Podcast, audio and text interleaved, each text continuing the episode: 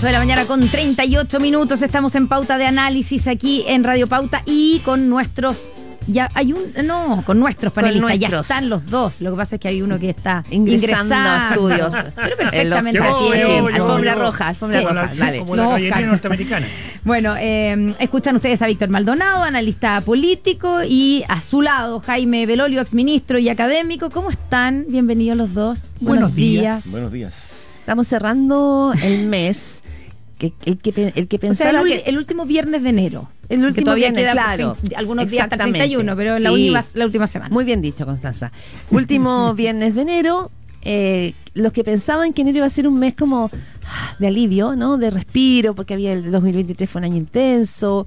Eh, no, eh, se equivocaron en cualquier pronóstico. Las temperaturas altísimas, agobiantes, sofocantes y la política bastante sofocante. Ahora tenemos la situación de las pensiones de gracia que, que uno lo podría girar y, da, y, darle muchas lecturas, no solamente lo que significó, cómo se hizo, sino lo que la, los cuestionamientos que deja también Víctor Maldonado. ¿Cómo lo ve usted? Veo que en realidad han pasado a ser pensiones de desgracia porque si hay un punto en el que se ha demostrado la debilidad del Estado, es en este, porque la cadena de problemas es muy grande y partiendo por la información que entrega el, el Instituto de Derechos Humanos, que es de testimonios.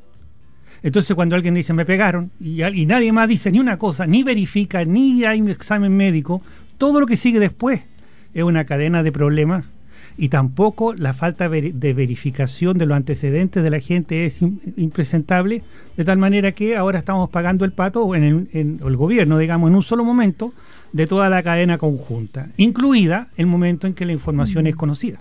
Claro, porque ahí también está el cuestionamiento, ¿por qué no se dio? El gobierno tenía, el, la subsecretaría tenía este informe hace un par de meses ya, entonces en la Contraloría también en general siempre publica todos sus informes, a no ser que sean informes secretos, pero yo entiendo que este no era secreto. No. Entonces ahí también es, es, raro que no se haya los publicado tiempos. cuando lo tuvo. Los tiempos hay una hay un, un cierto manejo. Pero eh, Jaime Belolio, esto, esta, este informe de la Contraloría eh, cuestiona o de, establece irregularidades en la entrega de pensiones de gracia, no solamente en este gobierno, también en la última parte del gobierno de Sebastián Piñera. Y, y, ahí quiero preguntarte tu opinión acerca de si hay que eh, ponerle contexto, que es algo que a veces nos carga tanto, pero sí hay que ponerle contexto a esto, porque muchos dicen, oye, estábamos en un minuto de, o sea, máxima, de tensión. máxima tensión y las pensiones de gracia fue una forma de salir de una crisis, de resolver el momento y probablemente no fueron lo... Eh, lo precisa, digamos, y no se fue muy, eh, muy quisquilloso mm. en el proceso de entrega. A ver, yo, yo, creo varias cosas porque el gobierno fue sorprendido mintiendo de nuevo, digamos. O sea, ¿Por acá, qué mintiendo? Porque ellos dicen de que no era exigible eh, un certificado, eh, médico. certificado médico. Eso es falso de principio a fin. De hecho, se exige completamente. Segundo, no yo, se exige en la, en la glosia inicial, pero no, no, sí no, después se hizo en el y, reglamento. Y por tanto, lo que salió a decir el gobierno de nuevo, igual que en el caso de Democracia Viva, es como, no, mire, lo que pasa es que existía el mecanismo, así que que, se hayan, robado, que se hayan, llevado la plata con camiones, digamos, era culpa de que existía la opción, y en este caso que se le hayan dado eh, pensiones a un pedófilo era culpa de la opción. No, no es verdad. Eso no es verdad, simplemente no es cierto. Entonces ahí fue sorprendido mintiendo de nuevo el gobierno y esto es como una especie como de déjà vu o en, en, en lo práctico una especie como de pesadilla repetitiva porque el gobierno obviamente que ha intentado salir de su justificación de la violencia y de los hechos de octubre y de la felicitación a la primera línea y etcétera, etcétera. Y cada vez que trata, le vuelve a aparecer por una u otra razón. O sea, aparecen como hongos de Ahora, pero para ser justo, eh, en ese eh, análisis, Jaime, perdona, eh, estamos hablando de un trecho de mm, pensiones de gracia que incluye al gobierno Sí, a la parte eso, final. es que- es que poner toda la. Es que es interesante porque poner todo el foco solo en el. De, No, no, y no, no, eh, es- no es pero- para empatar, sino que es por, por algo que dijo que eso, eh, Víctor, que les- hay un problema con el Estado. Sí, pero es que yo creo que eso es lo que hizo el gobierno, eh, que Ya. trata de empatar algo que Ah, no ya. es posible de empatar. Perfecto. Porque déjame preguntarle, ¿creen ustedes que si una de las personas indultadas, o sea, perdón, una de las Eh, personas que le hubieran dado una Sí. de gracia hubiese tenido un historial inaceptable en términos delincuenciales, ¿no habría sido ya noticia por parte del gobierno? Si hubiese eso Del pasado en gobierno el anterior, pasado? dices Claro, tú. Si este gobierno, porque este gobierno sabe desde diciembre, ellos sí tienen la información uno a uno de Mm. cada una de las personas y su trayectoria delictual. Si hubiese sido uno de ellos entregado en el pasado, ¿ustedes creen que de verdad no lo habrían sacado? Entonces, déjame Ya, terminar pero- una cosa, Connie. Porque en el fondo, aquí lo que pasa es que la glosa como tal, que permite el primer mm. año, del, durante el año 2021, y por tanto que se entrega en febrero del 2022, eh, y después se repite, es una que puso la izquierda, que forzó la izquierda, que era inconstitucional, y nosotros hicimos la reserva de constitucionalidad. Y senadores conspicuos del momento, hoy derivados en, además, en ministros, dijeron que el solo hecho de cuestionar el que existiera la glosa era en sí misma una violación a los derechos humanos. Entonces, ¿a qué voy con eso? Es que básicamente lo que le ocurre a una parte de la izquierda es que cualquier cuestionamiento en su momento a quienes ayudaron a la causa, llamémoslo así, eh, significa en sí mismo una violación a los derechos humanos y una degradación de lo que significa una violación a los derechos humanos mm. también. Porque todo el rato lo que intentan hacer es comparar esto como si hubiésemos estado en dictadura. ¿Se acuerdan mm. que ese fue el discurso del PC y fue el discurso del Frente Amplio durante mucho rato? Lo cual, en mi opinión, es una falta de respeto a las víctimas de la mm. dictadura en Chile. Ya, sí, pero... que lo que decía la Constanza hace un rato. Pero solo una cosa ahí. Si tú lo que tienes es que también acá hay un órgano que se llama Instituto Nacional de Derechos Humanos que también falta, digamos, en el recorrido. Y los certificados médicos los tenía que pedir probablemente el INDH para, como tú, tú, leías recién, ¿no es cierto?, la, eh, la normativa.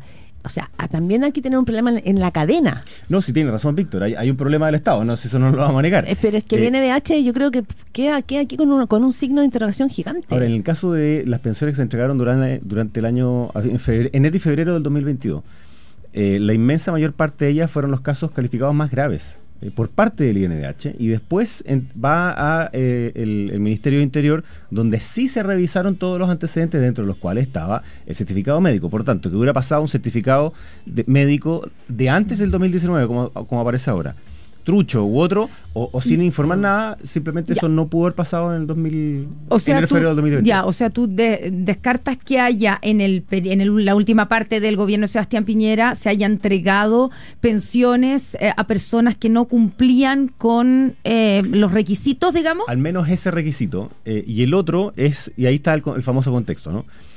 La llamémoslo así, como, como qué otros delitos hubieran cometido en el pasado. Una no, pero yo no estoy hablando de delitos, porque aquí hay dos, hay, hay dos grupos. Son dos temas distintos. Sí, uno es la gente que recibe pensiones de gracia y, eh, y tiene antecedentes delictuales antes o después, digamos, que eso es un grupo. Y otro grupo que lo que detecta la Contraloría es que se le entregaron a gente que no está acreditado, digamos, que efectivamente recibió, sufrió un daño. O sea, hay una persona que, eh, no sé, que tiene erosión en la rodilla eh, o sea, una herida en la rodilla. Ya, entonces ahí son dos grupos distintos. Víctor Maldonado. Sí, ahora el, gran problema con esta situación es complicadísima, es que uno se olvida del contexto, eso es mm. verdad, se olvida del contexto. Pero recuerden cómo los periodistas decían a la Plaza Italia en pleno estallido. Mm. Era la Plaza de la Dignidad. Mm. Y en los noticieros formalmente el nombre había sido cambiado. ¿Por qué? Porque la presión que se tenía al frente y la sensación de que venía una ola a invadirlo y a cambiarlo todo era muy fuerte. Entonces, en ese ambiente, yo entiendo que, por ejemplo, hay 17 eh, de estas cosas que se han dejado sin efecto, cuatro son del gobierno de Piñera, ya está bien. Eh, la proporción, por lo tanto, es mucho, mucho más cargado a este, perfecto. Pero si eso no es el tema, el tema es que uno siempre tiene que saber que los contextos pasan y las responsabilidades quedan. El gobierno quedó atrapado, le entregaron el informe, tenía otros pequeños problemas circulando, los tuvo que poner en línea, por lo tanto tuvo que guardar reserva para que estallara después, por lo menos para que no, no pareciera fiesta de cumpleaños chino, digamos, lleno petardo. Por lo tanto, se, se pasó cinco cuadras más allá, empezó a darse cuenta que había problema. O sea, todo mal porque se, le está acumulando los problemas y los efectos de los problemas. Pero no hay nada que reemplace la responsabilidad que uno tiene que empezar a tener.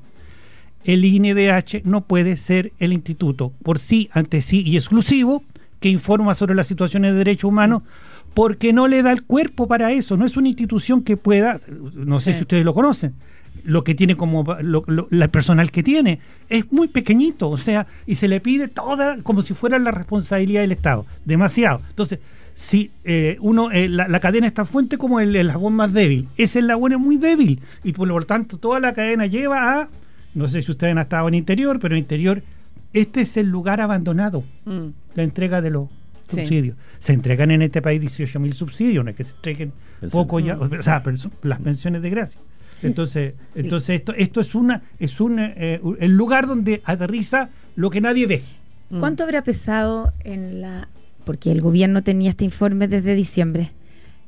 Que teníamos un plebiscito entre medio digo yo, para no dar a conocer el informe. Pero estuvo... O sea, esto, no es por ser mal pensado. No, no sea, digo, lo pongo sobre la mesa. Eh, pero por eso decía yo, o sea, si, si, si, el, si, el, si en el gobierno anterior hubiesen ocurrido casos como los que hoy día salen con esa trayectoria delictual, por decirlo de manera fina, digamos, eh, habría sido ocupado como una cuestión política durante ese momento, sí o sí. Entonces, no fue ocupado precisamente porque no tenían esa arma para eh, echarle la culpa al gobierno anterior y porque obviamente esto revolvía el asunto mm. particularmente en la idea de eh, el, resurgimiento del octubrismo producto de que eh, quedara pendiente el tema constitucional. O sea, obviamente hay una estrategia. No sabemos si es que le entregaron la información, porque claro, mientras está haciéndose la investigación, el informe es no es secreto, pero es reservado. Entonces, obviamente le entrega la información el gobierno, después se la manda de vuelta la Contraloría, qué sé yo.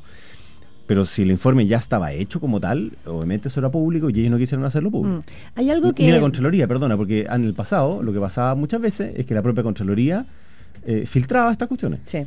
Hay otra, hay otra cosa que probablemente, claro, eh, podríamos también mirar las consecuencias que tiene esto en la fe pública, en la ciudadanía. Eh, ustedes lo decían, eh, hay, hay personas que por violaciones a derechos humanos brutales reciben su pensión y que hoy seguramente se sienten en la misma categoría, ¿no es cierto?, de delincuentes. Ya, eso es una cosa. Pero también hoy día estamos hablando de pensiones y de gente que está peleando peleando el día 5 porque ya se le acabó la plata, ¿no es cierto?, y, se encuentra con que hay delincuentes con un, prontuario gigante que, que gana el doble. Ya, pero bueno, dejando todo mm. eso de lado, que, que es sumamente relevante, a mí me llama la atención... Eh, y les pido ecuanimidad también. El gobierno es como que siempre repite la misma, la misma estrategia para resolver cada uno. Se va enredando, se va enredando, se va enredando, va cayendo la información a goterones, va cayendo la información a goterones, y es como que nunca aprende. O sea, ya con el caso de Democracia Vida podrían haber diseñado, ya nos pasó, cómo vamos a reaccionar ahora para que la, para que la estrategia, para que la estrategia hoy día la bajemos de otro lado. Algo pasa ahí, ¿no? O, o son casos muy distintos. No sé, ¿cómo lo ves, Víctor? Yo tengo la sensación de que una de las fuentes de que desordena al gobierno, que impide que, es, que, empieza a ver los temas de a uno, es el presidente. Ah. Es el presidente. Porque, porque ¿Está de vacaciones ahora el presidente? No, no, afortunadamente ustedes han dado cuenta que la última semana no ha habido ninguna cuestión muy demasiado extraña. Solo las pagos de deuda anteriores. Pero, pero, ¿por qué? Porque, por ejemplo, ponte tú. El gobierno trabaja intensamente con la oposición para sacar una agenda de seguridad. La tiene lista, la tiene lista, la van a anunciar, la van a anunciar.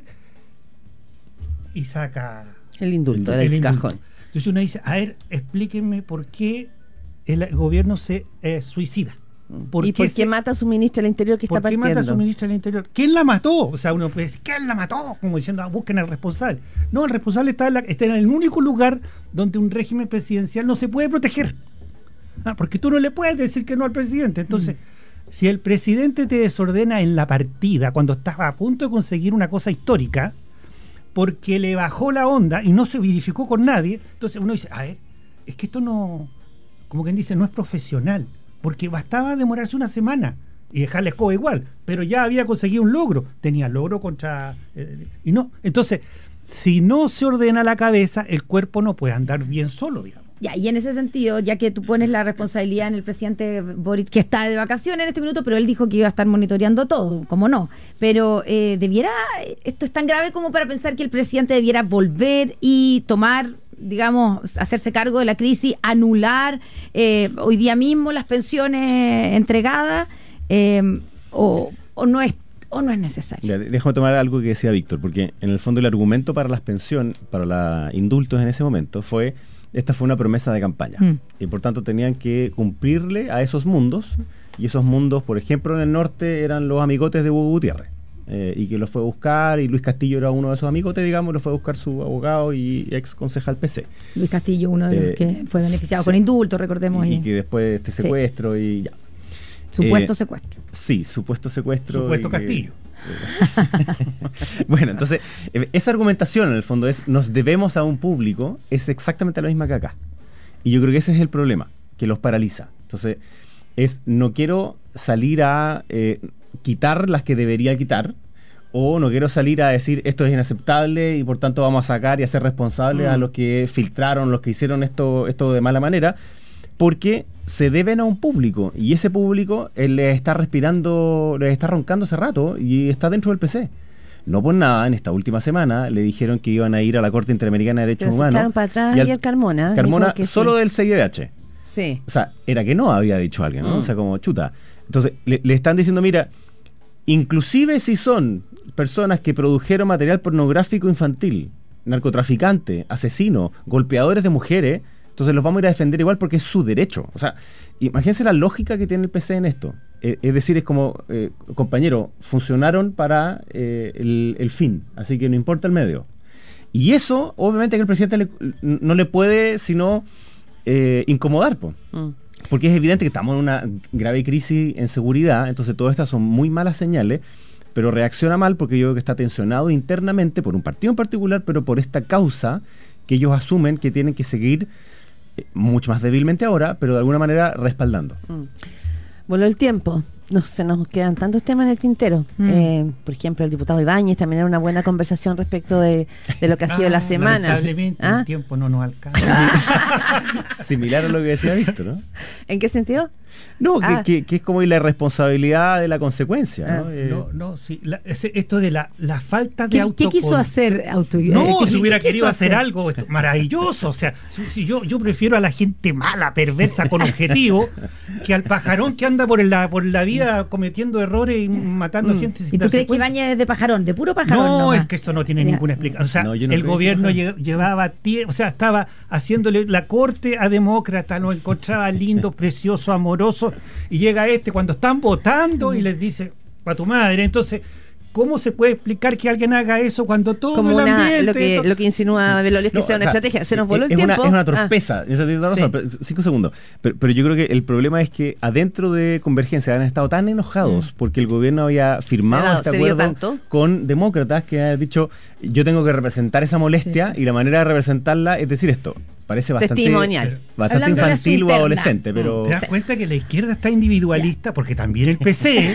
al PC se le arrancaron los enanos, porque, porque Carmona está, Lautaro está tratando de controlar a la gente dentro, la gente dentro está, está, está, mandando acusaciones internacionales demasiado. tenemos tirón de oreja, tenemos tirón de oreja del otro lado del vidrio. Son 8.55, ah, eh, Víctor Maldonado, Jaime Belolio, muchísimas gracias por este panel de viernes, último viernes de enero. Que tengan un bonito fin de Feliz semana. Febrero. Igualmente. Feliz febrero.